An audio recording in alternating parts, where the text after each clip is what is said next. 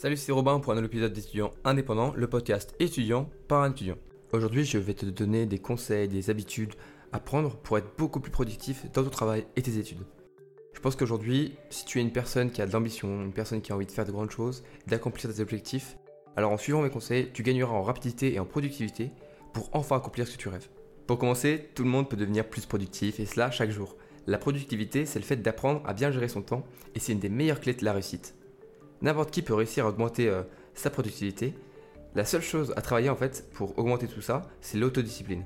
Car c'est en développant des habitudes simples, quotidiennes ou hebdomadaires, que tu vas gagner en efficacité. Aujourd'hui, je pense que si tu te posais la question sérieusement de comment devenir 10 fois plus productif, tu te dirais que c'est clairement impossible. Car tu ne peux pas multiplier par 10, quoi, c'est impossible. Ce serait comme se cloner 10 fois. Et pourtant, tu ne peux pas dire qu'il n'existe pas des personnes qui font 10, 100 ou bien 1000 fois tes résultats et tu serais aussi d'accord pour dire que ces personnes ne peuvent pas réellement travailler plus que 10 fois, 100 fois ou 1000 fois plus vite que toi. Mais comment alors ils font toutes ces personnes-là pour avoir de si bons résultats?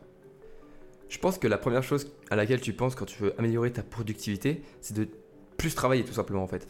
Comment faire plus d'heures de boulot, tu essayes de te réveiller plus tôt, de veiller plus tard, d'arrêter de Netflix, et si tu arrives à tout faire, tu peux gagner aller entre 20 et 30% de productivité en plus, c'est bien hein, certes, mais c'est loin du compte des 10 fois plus. Surtout que cette technique est limitée par le simple fait qu'il n'y ait que 24 heures dans une journée.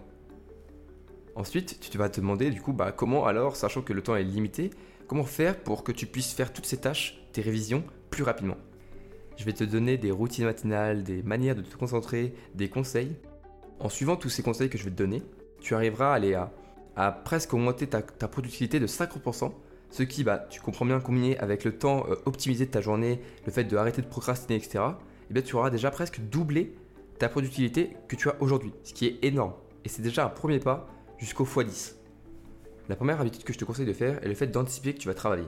Le fait de savoir à quel endroit tu vas travailler, par exemple ton bureau, tu vas pouvoir essayer de limiter toutes les distractions qui pourraient te déconcentrer de ta tâche à ce moment-là. Par exemple, quand tu vas travailler sur ton bureau, je pense que, tout comme moi parfois, il y a plein d'objets qui n'ont rien à faire là. Des bonbons, des tasses de café que tu as oublié de ranger depuis 3 jours, et le pire, je pense que ça reste au téléphone avec toutes les notifications. Ton champ visuel, tu vois, il va être embrouillé avec tout ça. Et il faut que tu ranges ton bureau avant même de travailler. Parce que si tu as seulement ton cours, tes révisions ou juste ton ordinateur par exemple avec ta souris, tu seras alors bien plus concentré sur ton travail et tu seras bien plus efficace et donc productif. Il faut que tu vois que dans ton champ visuel, il n'y ait que des objets qui aient rapport avec ton travail et qui vont donc te rappeler que là, à ce moment-là, à cet instant T, eh bien tu travailles. Si tu veux retenir cet aspect simplement, dis-toi qu'un environnement de travail en désordre, c'est un esprit en désordre. Et donc un environnement en ordre, ça donne un esprit ordonné. Donc je t'invite à prendre l'habitude d'anticiper en fait ce problème. Et donc chaque soir ou un horaire que tu aimes bien le matin peut-être aussi, tu prends 5 petites minutes, parfois moins, et tu ranges ce lieu-là, cet endroit, ton, ton bureau par exemple, cet endroit où tu vas travailler. Un autre conseil qui peut paraître un peu bête, mais si tu peux te mettre au calme, je te parle pas dans un silence d'enterrement, hein, tu peux te mettre un peu de musique si tout comme moi t'aimes bien travailler avec un peu de musique. Mais je parle plutôt si tu peux t'éloigner de tes parents ou de ton coloc qui pourrait venir et faire du bruit. Par exemple, si tu travailles dans la cuisine, c'est pas, c'est pas optimisé. Une autre habitude dont je parlerai aussi pour un futur épisode sur le stress des examens et du stress en général, c'est la visualisation. Tu as peut-être déjà entendu ce terme avec une technique qui est de visualiser ses projets, ses objectifs pour savoir le chemin à prendre pour les accomplir. C'est une très bonne technique, mais tu peux aussi en fait la transposer pour des objectifs qui sont bien plus simples et des missions que tu te donnes à court terme, comme le fait de réviser demain ou de réussir à faire du sport pendant ton week-end. Et peu de personnes le font et pourtant c'est très efficace. Prenons un exemple. Imagine demain, tu as une journée pas mal chargée, tu as un examen important, tu dois faire ton sport, tu dois ranger chez toi, etc. Et le problème, et tu le sais, c'est que si tu commences à regarder un peu trop ton téléphone, à procrastiner, etc., eh bien tu n'auras pas le temps de faire tout ce que tu voulais et tu ne seras pas vraiment fier de toi. Alors, pour limiter ce souci et que tu sois enfin fier de toi, tu vas prendre 5 minutes la veille dans ton lit pour fermer les yeux et alors à ce moment-là, tu vas visualiser toute ta journée. Tu vas vivre ta, journée en mentalement dans ta tête. Je ne te demande pas de visualiser en détail les 24 heures de la journée, mais de revoir les grandes lignes et les moments vraiment importants pour te créer un chemin qui te guidera en fait le lendemain. À quelle heure est-ce que tu vas te réveiller? La première chose que tu vas faire en te levant Le trajet jusqu'à ton école ou ta fac Les cours que tu vas avoir L'examen que tu vas passer La séance de sport, etc.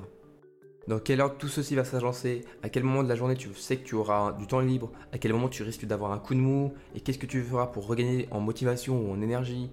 L'idée est en fait que tu vas te faire une image de la journée parfaite que tu aimerais vivre le lendemain.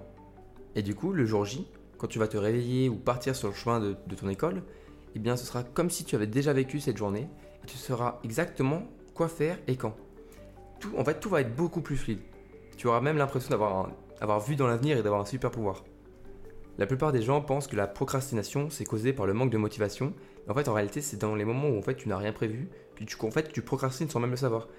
Et au moment où tu te rends compte qu'il faut bosser, que c'est maintenant, eh bien tu n'as plus le temps. Et qu'est-ce qui te reste à faire? C'est remettre au lendemain.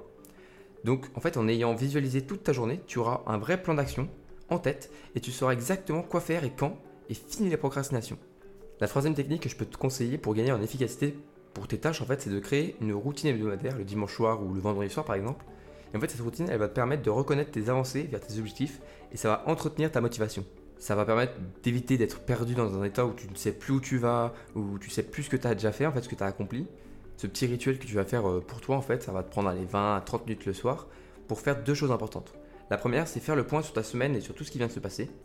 Tu vas donc euh, prendre un carnet de notes et un stylo ou ton smartphone si tu préfères et tu vas écrire tout ce que tu as fait pendant la semaine. Qu'est-ce que tu n'as pas réussi à faire aussi? Pourquoi ces objectifs n'ont pas été atteints? Et surtout, ne te mens pas à toi-même à trouver des excuses euh, du genre euh, j'étais vraiment trop fatigué pour faire 10 minutes de sport, alors qu'au fond, tu sais que tu n'as pas eu le temps de, le faire, en fait, ce sport, car tu es resté une heure sur Instagram au lieu de faire autre chose. Et donc, après avoir écrit tout ça, ça va te permettre de ne pas retomber dans le même piège la semaine d'après, comme le fait de passer trop de temps sur les réseaux sociaux.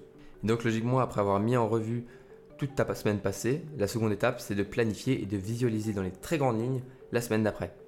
Quels sont tes objectifs? Reste réaliste, ne te donne pas des objectifs impossibles sans non plus te donner des, buts qui n'ont pas vraiment grand intérêt. Le but, c'est d'avancer rapidement. Marque aussi les pièges à éviter, comme on a dit. Ensuite, planifie lundi, mardi et tous les jours qui suivent, un par un. Après, je sais que certains comme moi vont préférer plutôt planifier du jour au lendemain pour s'adapter, etc. Donc planifie comme bon te semble.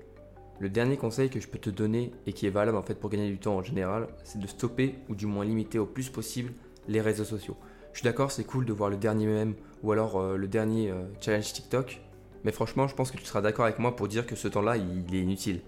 Et c'est pas du temps en fait que tu vas investir et que tu vas t'offrir pour accomplir tes objectifs. Je dis pas que les réseaux sociaux c'est des tumeurs qu'il faut éradiquer. Je pense que les réseaux sociaux, bah, c'est un merveilleux moyen de rester en contact avec tout le monde, avec sa famille, avec ses amis, mais c'est aussi le meilleur moyen de perdre, se perdre en fait à, regarder des vidéos et des choses pendant une heure sans aucun intérêt. Et en fait, ça va nous déconcentrer quand on travaille sur quelque chose qui est vraiment important. Je te conseille alors de commencer par virer toutes tes notifications qui sont inutiles, de type like sur Insta ou autre, parce que je sais que ça fait du bien de se prendre un shoot de dopamine quand on voit que notre photo Insta était like. Mais dans le cas contraire, en fait, on peut se prendre la tête parce qu'on n'a pas eu beaucoup de likes ou autre. Donc c'est vraiment pas ce qu'il faut. Il faut que ce soit toi qui choisisses d'aller sur l'appli pour parler avec tes amis par exemple, et pas l'appli qui choisit en fait tu dois venir pour lire la dernière connerie qui est sortie. Je t'avoue que c'est pas facile. Pour moi c'était difficile au début parce qu'en fait je passais vraiment beaucoup beaucoup trop de temps sur Twitter par jour. Je passais des heures à rien faire, à juste regarder ma timeline. Et donc ce que tu peux faire au début, ben, après avoir enlevé les notifications, je te conseille en fait de changer la place de tes applications sur ton portable en mettant par exemple de la musique à la place. Et en fait ça va enlever les automatismes que tu as quand tu as, je sais pas, tu, tu, tu fais rien et tu ouvres ton application comme ça, c'est automatique. Et bien en faisant ça, et bien tu, tu, pourras pas cliquer directement euh, sans même t'en rendre compte sur l'application. Avec tout ce que je viens de te dire, là tu peux doubler ta productivité et je t'invite à faire tout ça parce que ça sera déjà énorme. Mais malheureusement, même avec la meilleure autodiscipline que tu peux avoir, il est impossible de faire x10. Et pourtant, il existe des personnes qui dorment, qui travaillent et qui regardent Netflix et qui font 10 fois plus de résultats que nous. Pour te donner un exemple, même Elon Musk trouve le temps de jouer aux jeux vidéo et à Overwatch. La loi de Pareto, que tu connais peut-être, dit que 80% de vos résultats viennent de 20% de vos actions. Si on applique cette loi à elle-même, cela revient à dire que 64% de tes résultats vont provenir de 4% de tes efforts. Et donc ce qu'il faut comprendre de tout ça, c'est que ce n'est pas en travaillant plus qu'on va devenir plus productif et plus efficace. C'est en trouvant en fait ce qui marche le mieux. Et peut-être qu'en travaillant moins que ce que tu fais aujourd'hui, tu vas avoir de meilleurs résultats. Il faut que tu réussisses à comprendre que le plus important c'est de faire bien plutôt que de faire beaucoup. Ça peut paraître un peu bête, mais je suis sûr que tu t'es déjà rendu compte de, ça en fait. En révisant par exemple 10 exercices, eh bien c'était parfois moins efficace qu'un seul exercice mais qui était vraiment parfait. Et donc l'astuce, ce n'est pas de travailler 10 fois plus vite ou bien 10 fois plus longtemps, car c'est impossible, mais c'est de trouver les leviers avec lesquels tu peux jouer pour gagner exponentiellement en productivité. C'est difficile de trouver ces leviers car il existe beaucoup de biais psychologiques qui bloquent notre esprit, comme le fait qu'il paraisse contre-intuitif que quelqu'un puisse être 10 fois plus rapide ou 10 fois plus productif que nous, parce que bah, dans la nature, ça n'existe pas vraiment. Il y a des gens qui sont plus grands que d'autres, mais il n'y a personne qui est 10 fois plus grand qu'une autre personne. Le deuxième biais qui nous bloque, c'est aussi le fait de penser que le monde suit plus ou moins une certaine loi morale qui dirait qu'on reçoit ce que l'on mérite. On pense qu'il existe une sorte de justice dans le monde, je te parle pas forcément de croyance ou autre, mais je pense que tu vois ce que je veux dire. Tu as sûrement déjà entendu tout travail mérite salaire ou même déjà dit, et c'est un bon résumé. C'est triste car dans la réalité, on voudrait que notre travail soit récompensé proportionnellement, mais c'est pas toujours le cas. Il faut alors que tu changes en fait ta manière de voir les choses et de comprendre que les efforts et les récompenses ne marchent pas de manière linéaire. Tu vas alors pouvoir organiser ton travail d'une nouvelle manière pour te concentrer sur les choses qui sont vraiment importantes.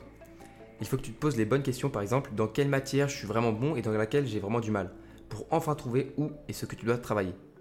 Pour finir, si tu veux vraiment avoir des résultats radicalement différents d'aujourd'hui, si tu veux vraiment faire x10, tu dois non seulement appliquer les routines que je t'ai données, mais tu dois surtout changer ta manière de penser et de voir le monde. Il faut que tu analyses ta situation sans te mentir pour enfin voir tes points faibles et tes points forts, pour enfin te concentrer là où il faut au quotidien et pour arrêter de procrastiner et tout ça sans te décourager. Je te remercie d'avoir écouté cet épisode d'étudiants indépendants. Pour me soutenir, je t'invite à noter et surtout à partager le podcast à tes amis étudiants pour qu'eux aussi puissent trouver du sens dans leurs études. On se retrouve dans un nouvel épisode très bientôt. En attendant, prends soin de toi et à la prochaine.